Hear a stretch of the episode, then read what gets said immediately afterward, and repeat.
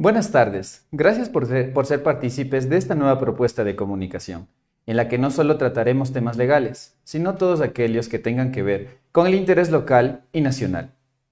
Casi el 70% de los estudiantes deberían acceder a su estudio a través de una institución pública y el 30% restante lo debería hacer en una institución privada. La educación en todos sus niveles, ¿alguna vez fue gratuita?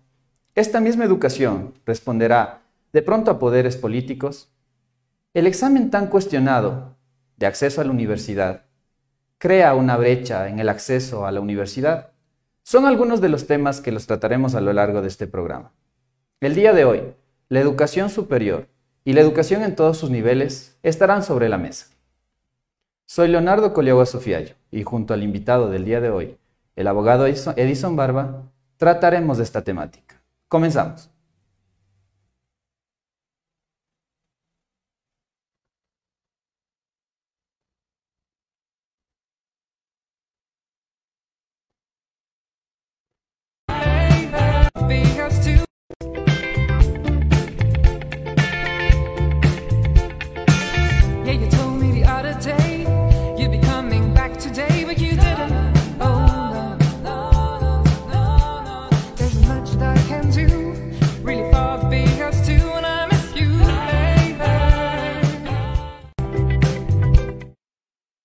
La tarde de hoy discutiremos un tema muy importante para toda la ciudadanía.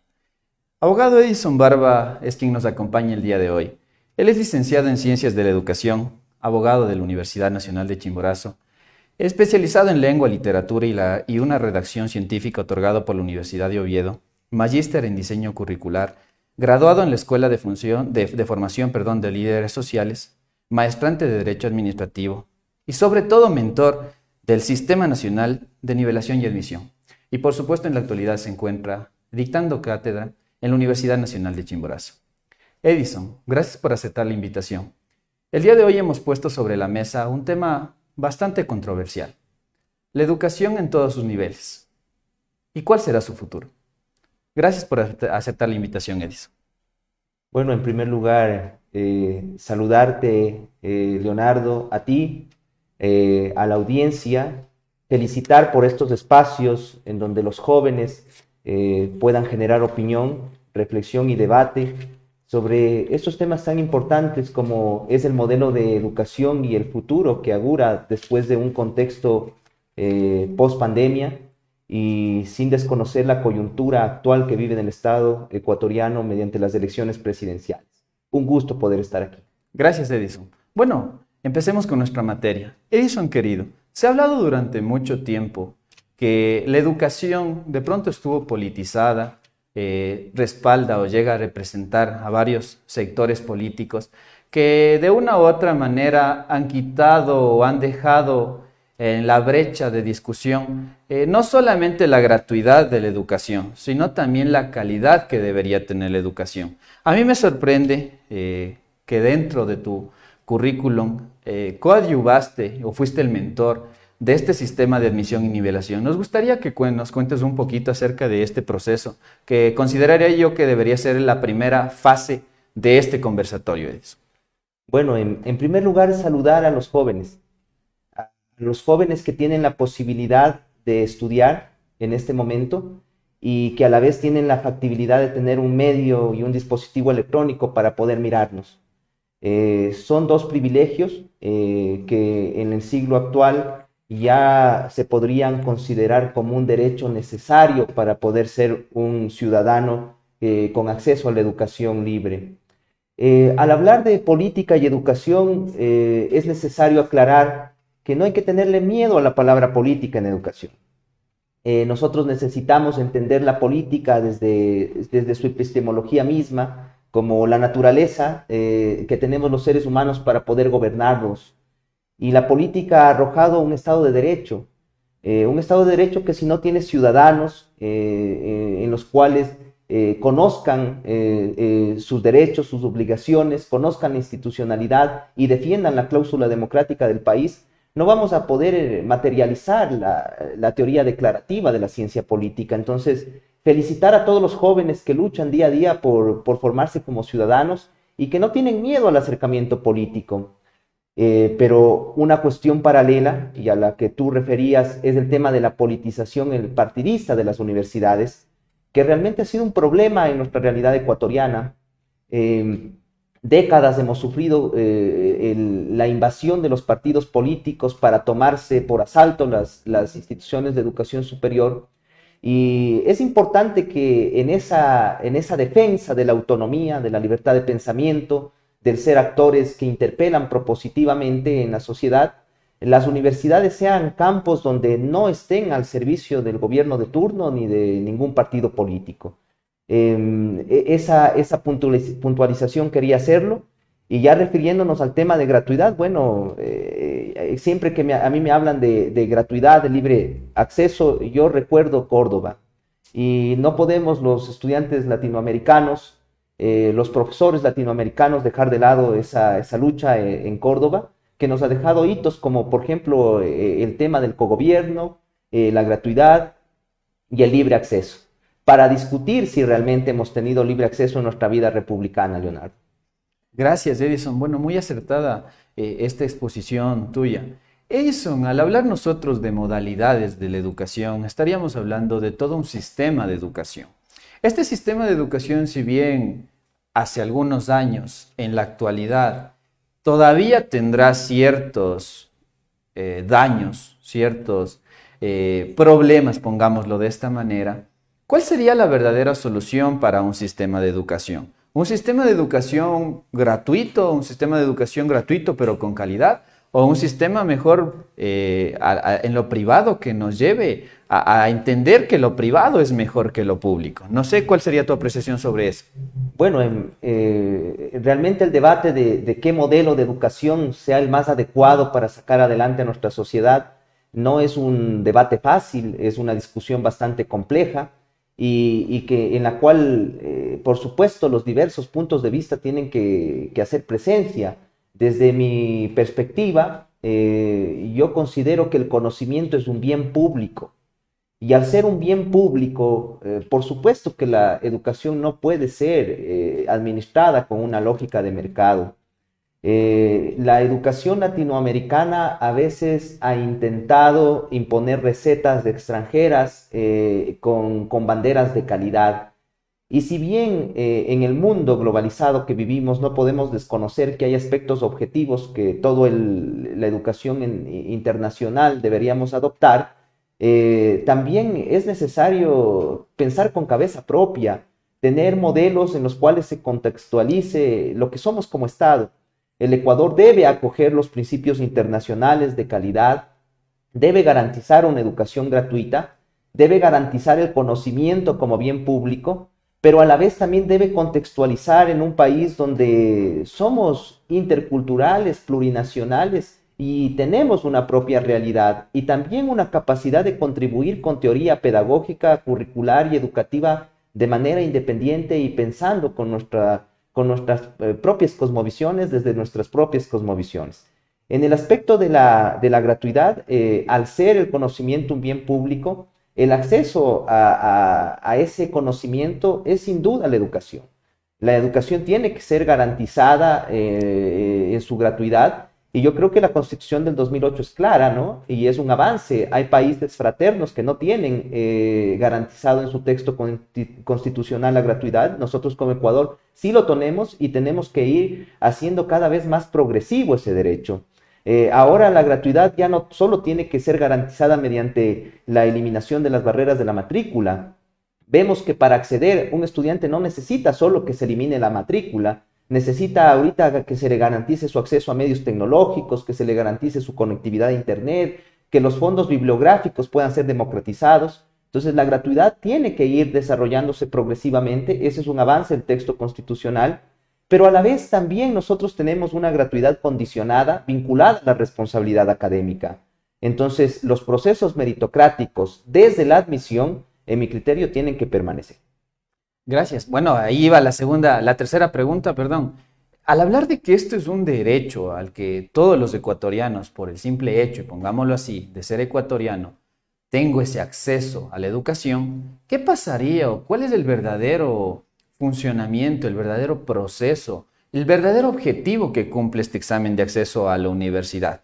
¿Creará de pronto esa brecha para poder acceder a la universidad? ¿O simplemente de pronto no lo estamos tomando desde su concepción constitucional y desde su concepción legal para ahí sí tener el verdadero objetivo o el verdadero, la verdadera propuesta que tiene este examen de acceso? No sé si nos podrías comentar un poco también de ello, ya que nos ven varios jóvenes a través de, este medio de comunicación. Bueno, en, la coyuntura que vivimos, como lo mencioné, estamos viviendo una etapa electoral. Eh, hay propuestas, ¿no? Hay propuestas que defienden el Sistema Nacional de Nivelación y Admisión, que defienden lo logrado por gobiernos anteriores. Y hay otras propuestas que han mencionado que hay que eliminar la CENESID, hay que eliminar el examen ser bachiller. Yo creo que los jóvenes eh, universitarios, los jóvenes bachilleres, las familias eh, de, esos jóvenes, no tienen que caer en el juego político de ninguna de estas tendencias, sino realmente generar una opinión en base a argumentos sólidos que la academia podemos ponerle dentro de, su análisis. Eh, en primer lugar, respecto a la cobertura en la tasa de la matrícula.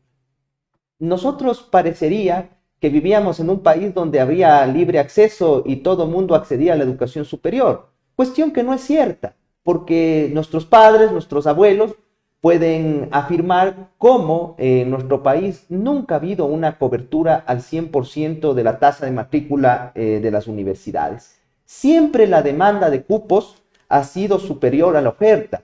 En ese sentido, muchos de nuestros jóvenes a lo largo de la historia republicana han sido excluidos de la educación superior. Eh, por eso es que en los últimos años y al día de hoy seguimos graduando jóvenes primeras generaciones. ¿Qué son estos jóvenes primeras generaciones? Son jóvenes que por primera vez han tenido la oportunidad de estudiar y son los primeros en alcanzar un título profesional dentro de sus familias. Eso quiere decir que en la historia republicana del país nunca existió libre acceso, eh, nunca existió cobertura total. Las universidades tanto autofinanciadas, cofinanciadas y públicas, tenían sus procesos de admisión propios.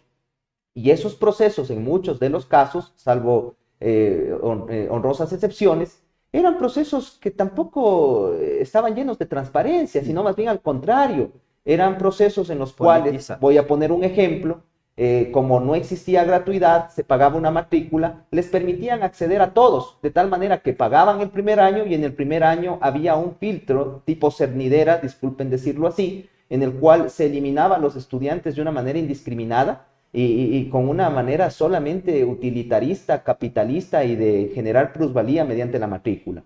Y había otros manejos dentro de los sistemas de admisión que manejaban las universidades en lo cual eh, las personas con mayor cercanía a las autoridades de turno tenían cierto nivel de, favoritismo en la, admisión.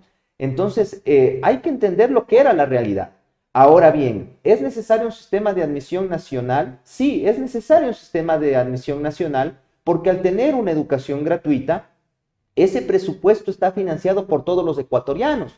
Entonces, debemos financiar al que se lo merezca y no, no excluir a nadie por ninguna razón étnica, territorial, sino al contrario, tener políticas que incluyan a esos grupos que históricamente han sido excluidos de la educación superior. En ampliar cobertura, el sistema ha sido muy bueno porque la tasa de matrícula ha avanzado, pero es necesario reconocer ciertas deficiencias. Primera deficiencia, la deficiencia de la vocación. El examen de educación superior, antes examen nacional de educación, luego ser bachiller, hoy el EAES, no toma en cuenta vocación. Y Neruda decía, quien, quien no hace lo que le gusta es un desocupado. Es importante que los procesos de admisión tomen en cuenta vocación. No se puede ser maestro, no se puede ser médico, no se puede ser ingeniero si uno no tiene vocación por ejercer la profesión. En segundo lugar, eh, reducir eh, eh, el proceso a un examen de dos horas en, un sistema tan desigual como es el bachillerato ecuatoriano es bastante simplista. Quizá puede ser el instrumento de mayor acceso a nivel presupuestario, pero no es el mejor instrumento. Ese instrumento hay que fortalecerlo, por ejemplo, con, con, un propedéutico que tenga mayor nivel de acceso y donde los chicos puedan demostrar realmente competencias no solo en rendir un examen, sino ya eh, dentro de actividades de docencia. Entonces, la afirmación de que se necesita un sistema nacional de admisión no quiere decir que el que actualmente tenemos sea perfecto. Eh, esos son aspectos que la ciudadanía, los jóvenes deben ir eh, manejando, porque lo otro es simplemente eliminar el, examen, quitar la meritocracia en el acceso, y después vamos a tener serios problemas de financiamiento, presupuestarios y de poder cubrir con calidad eh, una demanda que se sobre abundaría de una manera no técnica en las universidades. Y, de una u otra manera volveríamos, no, yo, yo lo entendería de esa manera a través de tu criterio, volveríamos a, ese país en el que los paros estaban por doquier y entonces eso sí causaría otros problemas más de la mano con, con este problema de la educación. Ahora, Edison, tú puntualizaste algo muy importante y es acerca de este, de este proceso también que tienen en cambio nuestros estudiantes que todavía no son educación superior. Pero, ¿qué opinas acerca de la eliminación del bachillerato internacional? Bueno, eh, eso ha sido lamentable, el intento de eliminación del bachillerato porque la Corte Constitucional ha, dictaminado en semanas anteriores de que realmente eh, eso era inconstitucional y, ha impuesto que el bachillerato internacional tiene que estar dentro de la oferta de la tipología de bachilleratos que tenemos en el país. Sentencia con la que el Ministerio de Educación realmente se ha hecho de la vista gorda. El Ministerio actual de Educación, y eso hay que denunciarlo, yo no soy de los académicos que guardan un silencio cómplice. Es necesario desde la academia criticar cuando las élites gobernantes no hacen lo que tienen que hacer. Y es indudable nosotros mirar lo que actualmente vivimos en el país. Un gobierno se mide en su calidad humana, en, su metodología de, de atender las demandas sociales eh, en cómo trata dos ejes fundamentales, salud y educación. Y, nosotros podemos mirar en los hospitales, debido a la pandemia, pero no solo en los casos de pandemia, para ir a sacar un simple turno, han regresado las filas, han retornado eh, ese mecanismo administrativo de los 80, de los 70, en los cuales los hospitales realmente no, no garantizan salud, sino más bien el usuario va a mendigar un poco de caridad. Entonces, eh, nada más, eh, yo pongo el ejemplo a nuestros estudiantes posgradistas, a nuestros estudiantes de internado rotativo, cómo se les ha tratado en este último tiempo, eliminándoles garantías que eran básicas para su trabajo. Y, así como se ha tratado salud, hay que mirar cómo está educación. Eh, nosotros tenemos un sistema nacional de educación que yo le preguntaría a quienes nos están escuchando, ¿Cuántas escuelas, cuántos colegios se han construido en los últimos años dentro de sus ciudades? Yo al menos eh, camino bastante, al menos antes de la pandemia, eh, yo solía visitar con mis estudiantes sus prácticas preprofesionales y es lamentable no solo que no se haya construido, sino que la infraestructura muchas veces precaria que tenemos ni siquiera se le ha dado mantenimiento. Entonces, si la obra tangible no está presente, pues tampoco está el intangible. Nuestros maestros son maltratados. Nosotros decimos que los más importantes en nuestra, en nuestra sociedad son nuestros niños, nuestros adolescentes y jóvenes, pues quienes están encargados de su educación son los que menor salario tienen en el sistema público. Con todo respeto a otras carreras muy honrosas, como por ejemplo la carrera policial, la carrera militar, la carrera de servicio público, no puede ser posible que el escalafón, la carrera y escalafón y las promociones del magisterio ecuatoriano eh, realmente estén por debajo de estos otros sectores. Esos maestros están a cargo de nuestros niños y preguntemos cuánto gana el maestro de educación inicial, cuánto gana el maestro de una eh, educación general básica privada, cuáles son los salarios que tienen, tienen una formación profesional, muchos de ellos se esfuerzan por tener posgrados, tienen una capacitación y actualización permanente. Al maestro le exigimos que incluso le enseñe cosas que antes era eh, responsabilidad de la familia, pero esos salarios de ese maestro realmente no responde a la exigencia social que le estamos eh, generando. Y adicionalmente, el maestro ha sido incluso insultado, ¿no? Tienen que regresar a las aulas a trabajar en pandemia porque no están reportando. Entonces, son aspectos que realmente hay que ponerlos en el debate y es necesario discutirlos. ¿Cómo se está tratando a nuestros médicos? ¿Cómo se está tratando a nuestros maestros? Que son los encargados de garantizar no un producto, no un servicio, derechos como son salud y educación. Y me parece que ninguno de los candidatos está tratando de llevar ese mensaje coherente en cuanto no solamente a estos derechos, sino a todos los derechos que están estipulados en la Constitución de la República del Ecuador. Bueno, pongámosle una pausa a esto. Me gustaría que después de volver del corte, revisemos un pequeño video y tengamos una opinión, un debate sobre, sobre el mismo que podamos una vez más analizarlo a través de la academia. Recordemos que este espacio académico lo hemos considerado como el camino para llegar a conseguir el Ecuador que deseamos. Volvemos.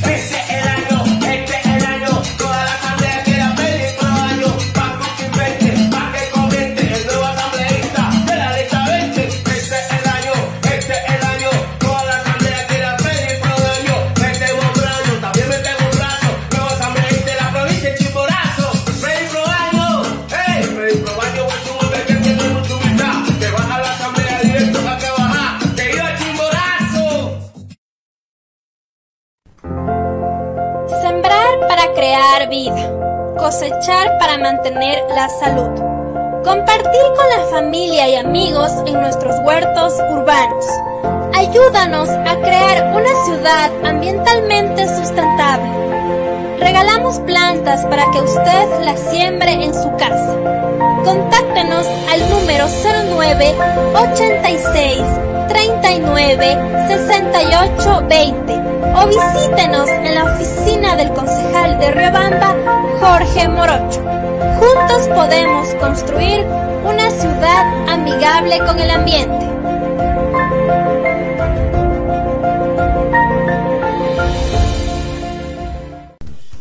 Transmisiones en vivo de todos nuestros programas las podrás ver y escuchar ahora en Facebook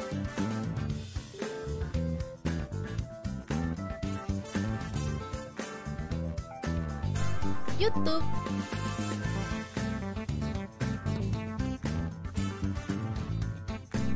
Instagram.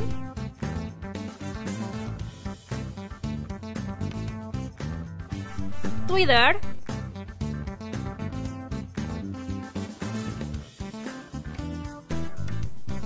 Spotify. Síguenos en nuestras cuentas oficiales nos encuentras como Centro TV Ecuador o arroba Centro TV Ecuador. Conozca la información de actualidad, noticias, entrevistas con los líderes de opinión de Ecuador y el mundo en visión informativa de lunes a viernes a las 19 horas 30 por Centro TV Ecuador. Aprende y emprende con nosotros en un espacio para desarrollar tus ideas y hacer crecer tus negocios. Porque tu mejor motivación debe ser la constancia en nuestro programa Aprende y emprende hacia el éxito. Síguenos todos los días miércoles a partir de las 18 horas por Centro TV Ecuador. La política, la política, la política. Se viene un nuevo proceso electoral y nuevamente vemos y escuchamos de todo. ¿Estamos realmente preparados para escoger nuestro destino? Y lo que es más, ¿están los candidatos aptos para conducirnos? Lo cierto es que con o sin elecciones, como que siempre el pueblo termina hecho leña. Ya nos exhibiste. Veamos qué pasa ahora. Síguenos martes y jueves a partir de las 23 horas en un espacio para hablar de política, pero esta vez haciendo leña.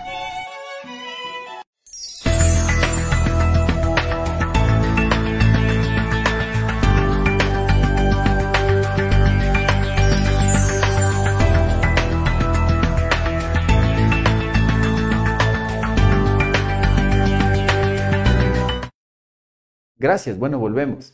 Eh, Edison, te vamos nosotros a, enseñar a través de nuestra pantalla eh, y vamos a poner a discusión también de la, de la teleaudiencia un espacio, un pequeño clip, el que nos va a tratar de ayudar también a entender un poquito cómo está funcionando o cómo funcionó, sería la palabra correcta, la universidad y todo el sistema de educación hace algunos años de la educación superior en el Ecuador se había disparado tremendamente en las dos últimas décadas a tal punto que el crecimiento de la universidad privada es realmente exponencial.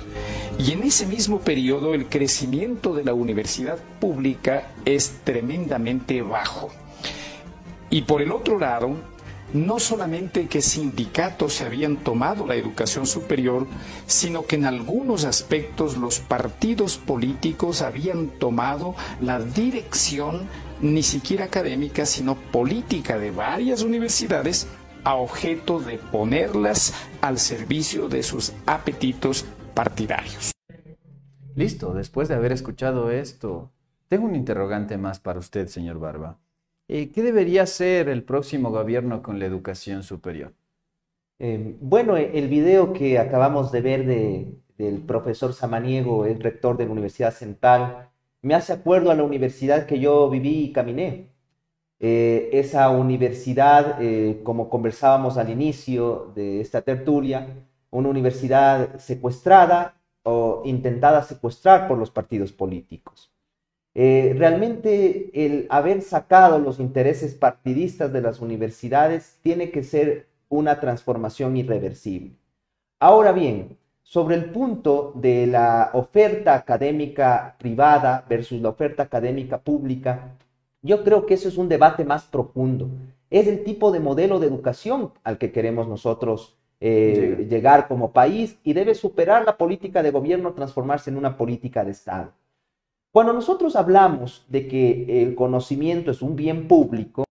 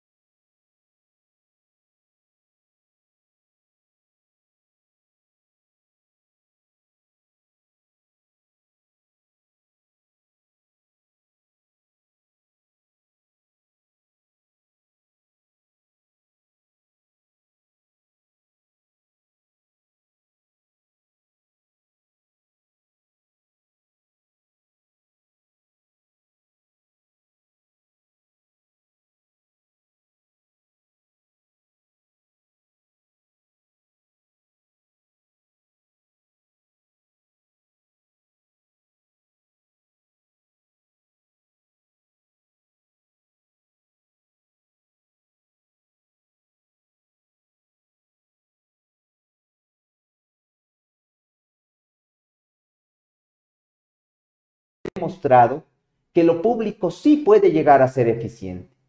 A pesar de las limitaciones de tener una planificación centralizada, un manejo financiero centralizado, a pesar de tener un sistema nacional de compras públicas que todavía no entiende la diversidad de adquisiciones que se tiene desde el mundo de la investigación, a pesar de tener organismos de control que no tienen equipos especializados para el control de recursos en instituciones de educación superior, el Sistema Nacional de Educación Superior Público ha demostrado que puede ser eficiente. Pero para ser eficiente se necesita condiciones. Se puede tener el modelo, el modelo pedagógico curricular de, de mayor trascendencia, de mayor posibilidades, de mejor elaboración técnica. Sin embargo, si no existen los recursos, mal podríamos nosotros garantizar una educación de calidad y calidez. La garantía de recursos presupuestarios en tiempo y en forma adecuada es importante y una corresponsabilidad de las universidades para también generar sus propios recursos. Sin embargo, nosotros no podemos eh, pararnos sobre nubes. Para que la Universidad Ecuatoriana pueda generar recursos propios, es necesario que pase de una fase de masificación a una fase de especialización y luego de producción científica. Entonces, eso, eso realmente no se hace de la noche a la mañana. El sistema público tiene que fortalecerse. Ahora, no estamos queriendo una universidad eh, y una escuela politécnica completamente estatizada. Es importante que existan los sectores cofinanciados, los sectores eh, autofinanciados, no privados. Ahí quiero hacer una aclaración. Si el bien eh, llamado conocimiento es público, no puede haber educación privada, pero sí puede haber educación autofinanciada que vayan a atender modelos pedagógicos eh, bajo la diversidad y, la identidad pedagógica que, que requieran ciertos sectores. Ahora, ¿dónde estaría el problema? Donde la oferta privada sea la prioritaria y lo público realmente sea débil. Entonces, realmente es importante mantener esos equilibrios eh, sin desconocer que eh, en, una sociedad eh, de orden democrática, liberal, capitalista como la que vivimos, se tiene que entender que va a haber una oferta autofinanciada y cofinanciada, pero eso tiene que ser una oferta particular para atender intereses y diversidades particulares pero el sistema público tiene que garantizar la educación a todo el que quiere estudiar. Gracias. De esta manera tratamos de poner punto final a este primer programa de la verdad sobre la mesa, sin olvidarnos, una vez más para todos y cada uno de las personas que nos ven a través de este medio de comunicación, que la verdadera solución para los problemas, no solamente políticos, será la educación. Con educación también vamos a poder minimizar la pobreza. Les agradecemos mucho por haber estado el día de hoy junto a nosotros y no se olviden de seguirnos sintonizando todos los días lunes y miércoles a través de Centro TV.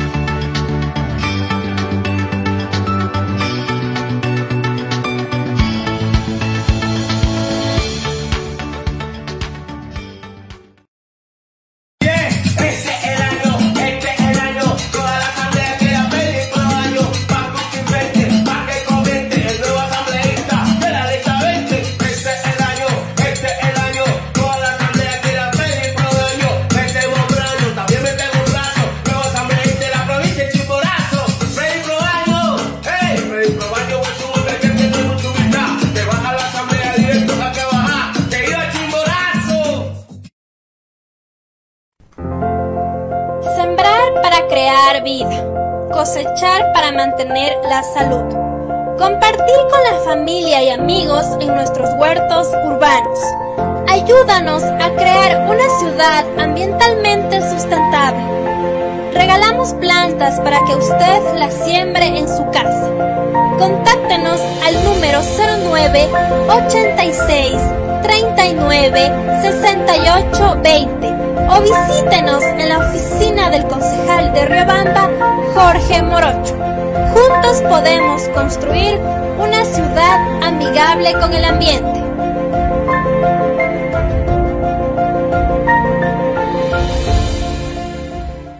Las transmisiones en vivo de todos nuestros programas las podrás ver y escuchar ahora en Facebook.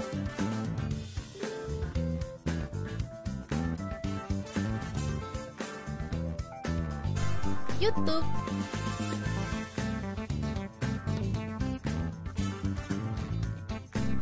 Instagram.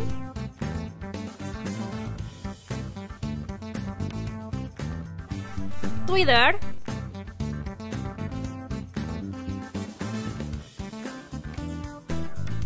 Y Spotify. Síguenos en nuestras cuentas oficiales. Nos encuentras como Centro TV Ecuador o arroba Centro TV Ecuador.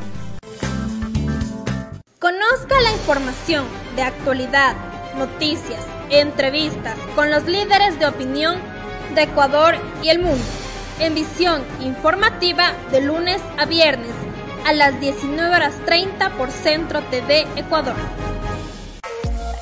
Aprende y emprende con nosotros en un espacio para desarrollar tus ideas y hacer crecer tus negocios.